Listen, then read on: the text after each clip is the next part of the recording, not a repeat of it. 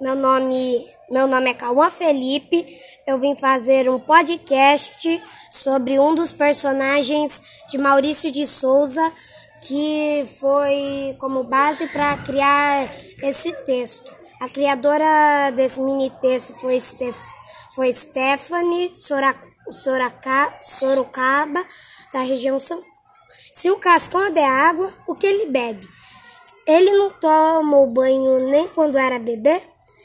O Cascão tomou banho sim. O primeiro foi em 1963. Ninguém viu o Cascão no chuveiro, mas ele apareceu limpo e cheiroso no Dia das Mães.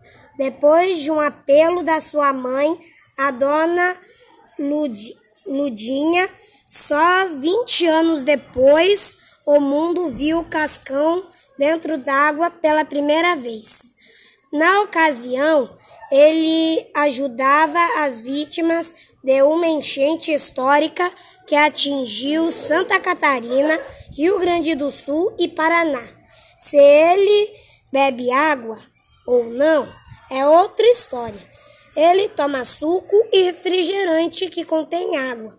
E os roteiristas da turma da Mônica afirmam que a restrição dele com água é só no banho mesmo.